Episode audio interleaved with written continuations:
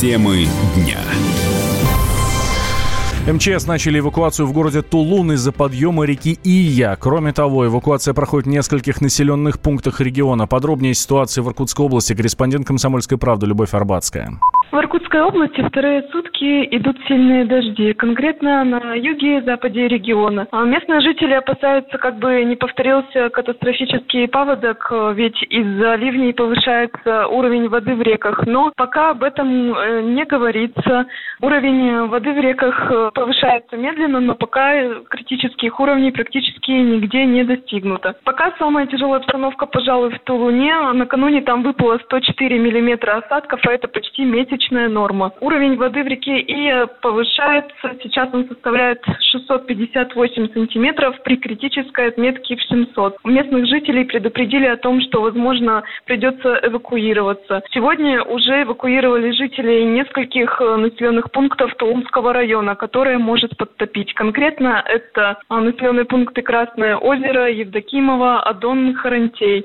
А, кто-то переехал к родственникам, э, кого-то разместили в домах в доме Доме культуры или в школе. Всего в пунктах временного размещения сейчас остаются 372 человека, из которых 89 дети. А конкретно из-за дождя в Тулуне на сегодняшний день подтопило 70 э, дворов и огородов. Также досталось и Нижнеудинску. Вода залила подвалы в 92 домах, в том числе три из них многоквартирные, но там эвакуировать пока никого нет необходимости. Также подтапливает э, Черемховский район, конкретно возле поселка Инга. 29 июля ожидается, что повысится уровень воды на реке Ака в районе села Ухту э, до критических отметок и примерно 20 сантиметров сантиметров выше. А на реке Ия уровень воды составит примерно 770 сантиметров при критической отметке 700. На реке Удав, Нижнеудинске, вода поднимется до 350 сантиметров при критической отметке 320. А также до отметок близких к критическим может подняться уровень воды на реках Южного Прибайкалия. Снежная, Утулик, Салзан, Харамурин, Слюдянка.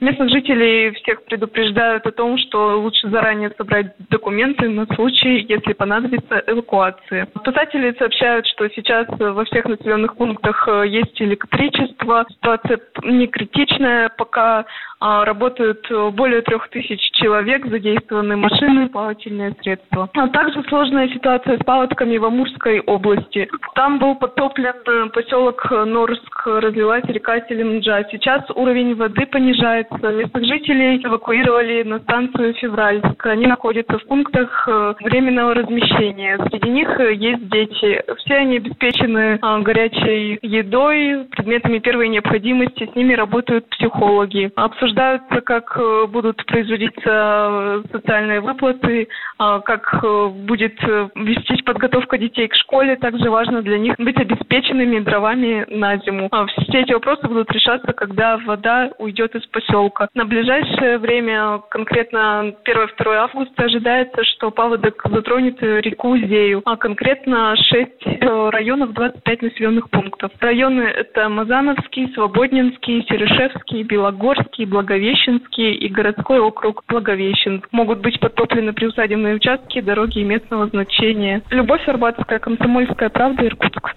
Наводнение в Иркутской области произошло в конце июня. Погибли 25 человек, семеро пропали без вести. Было подтоплено 107 населенных пунктов, почти 11 тысяч жилых домов.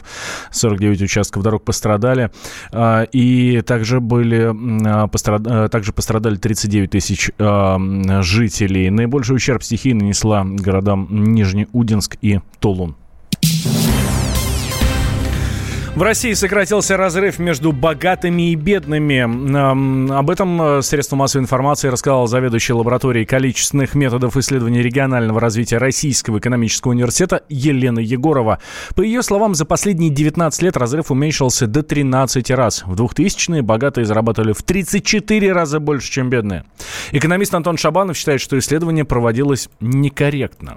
Я все-таки считаю, что результаты этого исследования – это такая своеобразная статистика, просто интересный вид на какие-то официальные данные. То есть тут говорится прежде всего о финансовом разрыве между богатыми и бедными, и он сократился. Для того, чтобы он сократился, нужно математически, чтобы бедные становились богаче, а вот как раз богатые, наоборот, становились беднее. И как бы это странно не звучало, но в мире статистики это действительно происходит. За бедность в России взялись, что называется, то есть повышаются, индексируются зарплаты бюджетникам не так быстро, как хотелось бы, но, по крайней мере, этот рост есть, и эта динамика положительная, она присутствует. Что касаемо богатых, я бы не стал как-то говорить о том, что они действительно реально беднеют. Есть другая статистика о том, что у нас э, за последние десятилетия, как раз о которых и говорится в исследованиях, было а, выведено очень много денег за рубеж. И получается, что как бы богатые стали немножко беднее, их капитал сократился, хотя на самом деле он просто перешел в другую юрисдикцию и сейчас не участвует в расчетах на территории Российской Федерации. И вот все в сумме действительно показывает такую картину довольно-таки существенного прорыва, хотя, наверное, в реальной жизни вот такого действительно прорывного движения все-таки не наблюдается. Это такие своеобразные чудеса статистики. Ранее были опубликованы результаты исследования сервиса онлайн-кредитования, согласно которым э, а, 75% россиян не хватает денег до зарплаты. Чаще всего в последнюю неделю до получки люди занимают 10 тысяч рублей, таких 40%. Примерно 7% граждан нуждаются в дополнительных 6-8 тысячах, а 9% в 5 тысячах. Рекордная жара в центральной России сменится аномальным холодом. В ночь на понедельник столбики термометров могут опуститься до отметки плюс 7 градусов.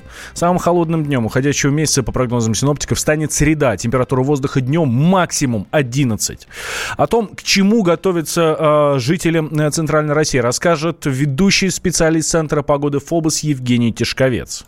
Сегодняшний день в Москве центральной России станут последним теплым днем. За ближайшие сутки из лета несемся в осень. Уже в ночь на понедельник начнет прорываться холодный атмосферный фронт. Он будет сопровождаться скоротечным локальным дождем, усилением ветра северных румбов до 5-10 метров в секунду в порывах. Температура в Москве понизится до плюс 9-11, по области 12. В дневные часы ожидается облачная с прояснениями погода без существенных осадков. Северный ветер 4-9 метров в секунду порывистый температура резко понизится более чем на 10 градусов, 14-16 дневные часы в Москве и 13-18 в Подмосковье. Но это только начало ультраполярного вторжения. Самыми холодными днями предстоящей недели будут э, вторник и среда. В тыловую часть циклона вместе с северо-восточным воздушным потоком будет прорываться очень холодный воздух арктического происхождения. Все это будет сопровождаться северо-западным ветром порывами до 15 метров в секунду,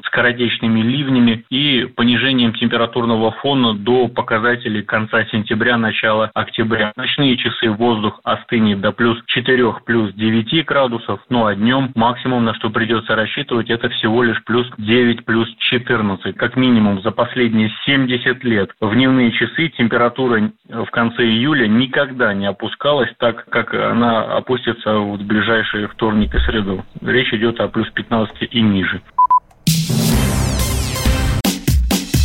Накал страстей на радио «Комсомольская правда». Кто прав? И главное, кто виноват? все губернаторы и мэры сидят у телевизора с э, блокнотиком. Не дай бог, кто-то что-то сейчас Путину задаст какой-то Врачей вопрос. нет? Нет. Педагогов нет? Нет. Мы тут революционную ситуацию себе закладываем. Жги глаголом этих мразей. Извините, у нас каждую неделю какие-нибудь там задержания и посадки. Андрей и Юлия Норкины. По будням в 9 вечера программе «Простыми словами». Не могу ответить на этот вопрос.